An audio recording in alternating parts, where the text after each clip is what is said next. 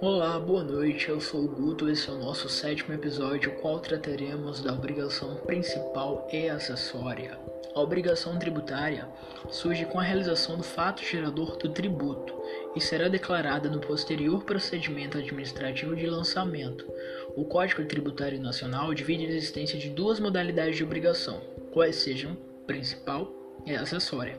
A obrigação tributária principal corresponde ao pagamento do tributo ou penalidade pecuniária, a multa, e tem como fato gerador situação definida na lei como necessária e suficiente à sua ocorrência.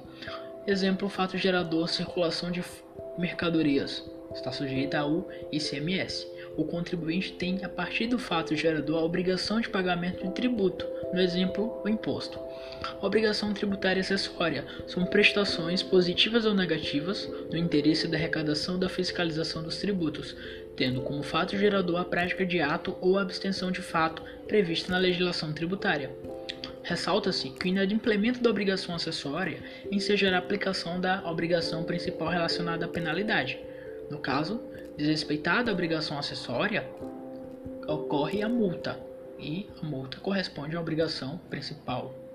Por exemplo, a escrituração das operações de circulação de mercadoria, notas fiscais, sujeita ao ICMS, e a apuração do respectivo saldo devedor-credor nos livros fiscais. Independentemente de ser exigido ou não o cumprimento da obrigação principal, o contribuinte é sempre obrigado a cumprir a obrigação acessória. É o caso, por exemplo, de uma venda estar isenta do ICMS, mas de esse fato não desobrigar o comerciante à emissão da respectiva nota fiscal, acobertando a operação. Nesse sentido, é importante ressaltar a independência das obrigações tributárias.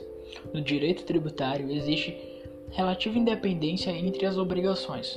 Mostra-se plenamente possível a manutenção da obrigação acessória, formalidades, mesmo que ocorra a suspensão ou desoneração da obrigação principal, tributo ou multa. A título exemplificativo, a concessão de imunidades tributárias não necessariamente retira dos sujeitos imunes o dever de cumprir formalidades. Por hoje é só.